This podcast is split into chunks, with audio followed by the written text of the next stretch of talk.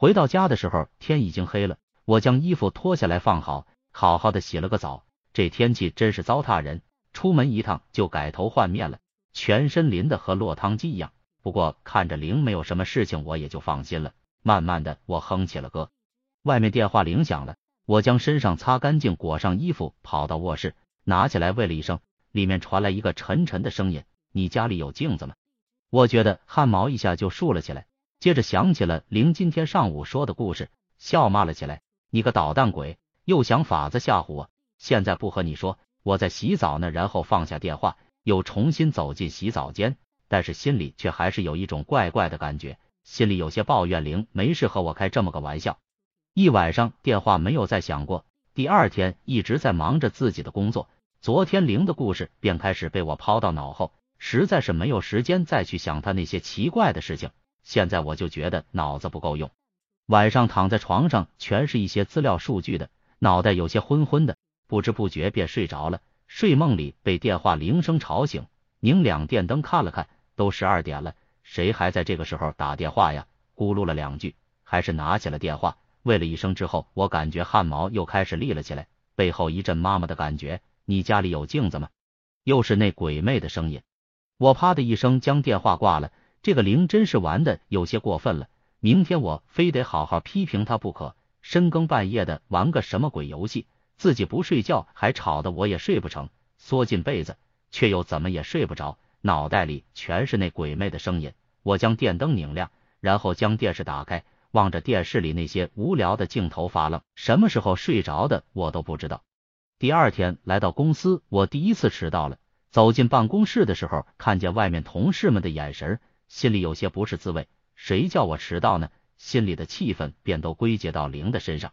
刚在办公室里坐好，李小姐推开门进来，递给我一张经理签过字的请假条。我拿起来一看，是玲的。玲什么时候来请的假？早上来的，精神不太好。说是重感冒，我点了点头，抓起电话拨通了玲的宿舍。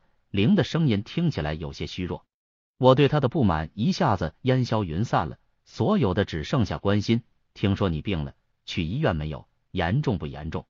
没什么，才吃了药，休息一会就好了。对了，以后别深更半夜的给我开什么鬼玩笑了，今天都害得我迟到了。我忍不住抱怨了一句：“什么玩笑？”灵的声音有些疑惑。你还装？我都难得说你了，就你前天给我说的那故事，说了就说了。你看看，你晚上还打个电话吓我。我的灵的声音有些颤抖。好了好了，你也别解释了，以后别玩这样的事情了。我现在忙着，你自己好好养病，有时间我来看你。这时候我看见经理叫我，我便将电话挂断，继续忙自己的事情。灵一共请了三天假，没有他在的时候，我便感觉工作的压力还是很大。本来工作压力就大，他这一病下来，我真忙得不亦乐乎，整天脑袋里都是昏昏的。晚上回到家的时候才静下来，看着电话，我决定给玲打个电话，又是占线。我拨了他的手机，里面传来那鬼魅的声音：“你家里有镜子吗？”我啪的将电话挂断，这家伙玩性不改，难得理你了，我恨恨的说了一句。躺在床上看了会电视，全是那些肥皂剧，一天也累得够呛的，赶紧睡觉吧。免得又迟到了。临睡前，我顺手将手机关掉，然后将电话线给拔掉，现在可以美美的睡上一觉了。半夜里被一阵电话铃声吵醒，迷糊中我顺手拿起床头的电话，里面传来那悠悠的声音：“你家里有镜子吗？”我有些愤怒起来，大声的说：“铃，我不告诉你了吗？叫你别闹了。”然后啪的将电话挂了。突然，我看到了那被拔掉的电话线，血液一下子凝固了。我开始慢慢的清醒过来，我再次拿起电话机，的确没有插线。那开始电话铃声，我将灯啪的拧开，汗水开始顺着额头滑落下来，整个屋子因为开始的声音而显得阴森起来，整个屋子好像都笼罩着那诡异的声音。我再将电视打开，把屋子里所有的灯都打开，脑袋里开始混乱起来，恐惧在心里蔓延。第二天早上到办公室，我却成了最早的人。我睁着眼睛，盼望着天快些亮起来。才刚刚亮，我就跑去了办公室。我有些害怕一个人待在房间里，空荡荡的，让人感觉心生寒意。同事们开始陆陆续续的上班来了，我盯着他们忙碌的身影游戏发呆。我觉得应该给玲打个电话，问问他这到底是怎么回事。我感觉这所有的事情都好像和他有关系。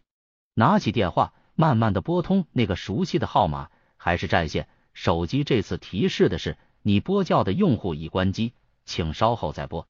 脑袋里一天都装着那诡异的声音，再加上一晚上都没有睡觉，精神有些恍惚。我想着那天林给我说的故事，最后拨幺幺四查询台，查询冰儿所在公司的电话号码。拨通之后，接电话的是一个很温柔的女生。当我说出要找冰儿的时候，她犹豫了一下，问我是谁。我说我是她的朋友。她停了一下，你难道不知道他已经死了？死了？我张大着嘴，我想那时候的我肯定很傻。是的，电话里的声音再次肯定了这个说法。怎么死的？什么时候？我感觉呼吸都有点困难了。已经快有十来天了吧？割腕自杀的。我轻轻的将电话放在桌子上，十来天了。那我那天在灵的门口看见的人是谁？他还和我说话来着。我想起他那悠悠的声音：“你家里有镜子吗？”我端起桌子上的茶杯，大口的喝着水。这怎么可能？灵肯定知道的。可是灵他为什么不告诉我？办公室的空调开得太冷，大热的天我却感觉到身子发冷，汗水一颗一颗的滚下来。我决定去看看灵。我拿起电话。给经理说，我有急事得马上出去。经理不高兴的声音没有阻止住我的脚步，不管他同意不同意，我必须去一趟。跑出单位的大门，我招了个车，赶紧向玲的家里赶去。才进到小区门口，便看到一队警车停在小区门口。玲的楼下围了一堆的人，大家都在说着什么。我望着他们，一种不祥的感觉涌了上来。我挤过去，那一瞬间，我差点晕厥。玲静静的躺在地上，一身都是血。警察已经将现场隔离了起来。抬头看见还有警察在零坐住的阳台上比划着什么。我捂着胸口，努力让自己的情绪稳定下来。我抓着一个警察的手，同志，请告诉我这到底是怎么回事？我是他的同事。那个警察看了我一眼。大家听说我是零的同事，都围上来说，一个好端端的姑娘，干嘛会想不通去跳楼呢？多可惜呀！玲自杀了。我有些不相信。可是我看见她真的就躺在那里，警察将我带到一边，问我一些灵的情况，我机械的回答着他们的问题，我的脑袋里乱了，真的好乱，我不知道怎么回的家。昨天我还和他通电话的，虽然他最近情绪非常不好，可是他为什么要自杀呢？我一个人躺在床上，冰儿自杀了，玲也自杀了，这到底是为什么？他们之间的死有联系吗？天开始黑了下来，我一直一个人呆呆的坐在床上。外面又在刮风了，这天真是说变就变。电话铃打断了我的思绪，我盯着那部电话机不敢去接。我仔细的看了看电话机，线还是搭在地上，电话并没有接好。我慢慢的颤抖着手拿起电话，电话又传来了那鬼魅的声音：“你家里有镜子吗？”我感觉全身又开始冰凉起来，身上冒出一股寒意来。我颤抖着声音问：“你到底是谁？你想干什么？”电话里还是那种声音。你家里有镜子吗？我啪的将电话挂了下去，将电话机抱起来扔到阳台上，砰的将门关上。去死吧！我开始大声的哭起来。我一直不敢睡觉，一直开着灯坐在床上。我发誓，我明天一定要搬出去。这时我听到一个声音：“你家里有镜子吗？”我呆呆的坐在床上，我不敢回头。我感觉这声音就从我的身边发出来的。我坐在那里不敢动，那声音又传过来。并不停的在屋子里激荡。你家里有镜子吗？我猛地转过头，却什么也没有。斜对面的镜子里，我看见灵穿着一身黑衣服，望着我淡然的一笑，然后悠悠的说：“你家里有镜子吗？”我抓起旁边的杯子向镜子扔过去，啪的一声，镜子动了动，没有烂，杯子却烂了。灵在镜子里笑着：“你家里有镜子吗？”我感觉自己要崩溃了，这到底是怎么了？我感觉自己要疯了。我甚至都有了自杀的冲动，真是魔鬼！我冲出门去，我不会再待在这屋子里了。我出去找了一家宾馆住下，我发誓我明天一定搬家。第二天来到办公室，我又是最早的人，我坐在桌子后面，脑袋真沉。这几天的事情搞得我睡不好觉。这时候我发现我的办公桌上躺着一封信，没有邮戳。我轻轻的撕开，里面是零的笔记：叮当姐。请原谅我对你所做的事情。你看到这封信的时候，我已经死了。我知道你这个时候肯定很恨我，也很疑惑。但是我希望你在看了这封信之后，能够原谅我，并一定要相信我。按照我所说的去做。冰儿已经死了，我没有告诉你，因为我不敢说，我害怕我也会像他那样。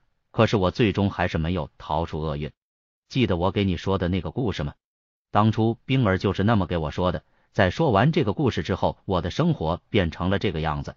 我每天都会接到电话，电话里传出那鬼魅的声音，我相信你肯定也听到了。记得你那天来我那里吗？那天你看到冰儿的时候，他已经死了快一个星期了。我在看到那封信的时候，我才知道他的确是来找过我。那封信就是冰儿放到我梳妆台上的，就像我今天把信放在你办公室里一样。冰儿告诉我。如果想要解脱自己，必须将这个故事在十二天里告诉给十二个人，或者将遭到厄运。后来我将这个故事告诉了你，你是知道这个事情的第一个人。我没有办法完成十二个人的愿望，我没有朋友，我不知道该怎么给别人说。但是在给你讲这个故事的时候，我又很害怕，你知道？可是我真的很害怕，我害怕我和冰儿一样。你不知道冰儿死的时候多么恐怖。后来，他的影子一直缠绕着我，我一直在镜子里看到他的影子。我没有做完这件事情，在十二天来临的时候，我知道厄运还是来了，我就剩下最后两个人没有完成。我知道听完我那故事的另外十个人会和你一样，可是请你们原谅。如果你收到这封信，请你按照上面的方法去做。看完之后，请将这封信烧掉，要不它将会给你带来灾难。零，我握着信，呆呆的坐在那里。思绪开始慢慢的清晰了起来，我拿出手提包里的镜子，对着镜子喃喃的说：“零，再见。”然后站起身来，坐在电脑前，望着屏幕，开始慢慢的敲击着键盘。